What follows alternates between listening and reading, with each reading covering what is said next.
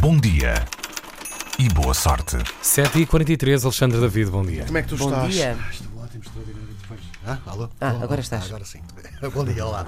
Está Olá, bom bem? dia. Muito obrigado por perguntar, Zuco. Já Digamos que que mais ninguém perguntou, não sei se percebeste. Tiago Inês. Andor. Muito bem, digamos que os portugueses ainda não entraram propriamente na onda de fazer compras online. Quer dizer, a maior parte dos portugueses ainda não entraram. Dizem os dados do Instituto Nacional de Estatística que mais de 60%, bem mais de metade, nunca fez uma única compra sem se deslocar ao espaço fixo. Opa, Espaço físico, ai credo.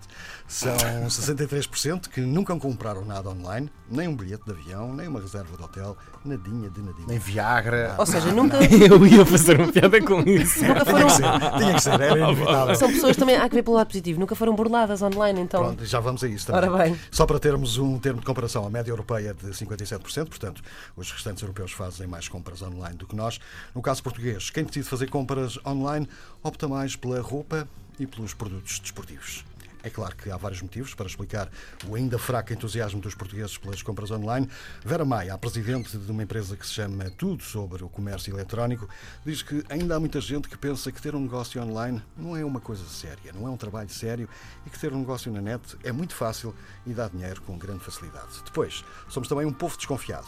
A maioria das pessoas que responde aos inquéritos sobre compras online aponta para aqui, para a falta de segurança, para o medo dos pagamentos online, das fraudes e da falta de proteção de dados pessoais. Mas O pro- pergunto, respondem a esses inquéritos online? É uma questão. Desculpa, mas não tenho, não tenho esse elemento. Estava só a meter-me contigo. Continua, continua. Falha imperdoável. Segue, segue, segue, segue.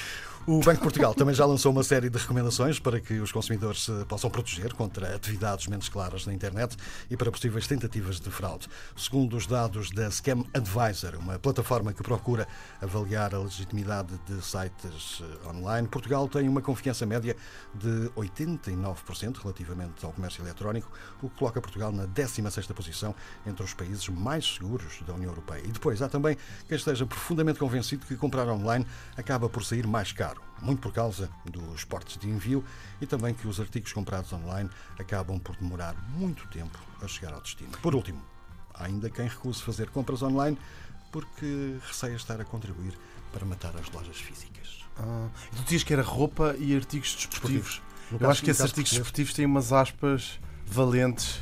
O que é que queres dizer com isso? Acho que le- Parece-me. leva-nos ao Viagra outra vez. Não, Voltamos ao Viagra. Achas que é aquelas anabolizantes e coisas do género? Não, acho que é eh, brinquedos eh, Brinquedos, desportivos. pois. Ah, claro, sim, por acaso é a, conclu- é a conclusão logo óbvia. Não achas? Brinquedos precisam de Viagra.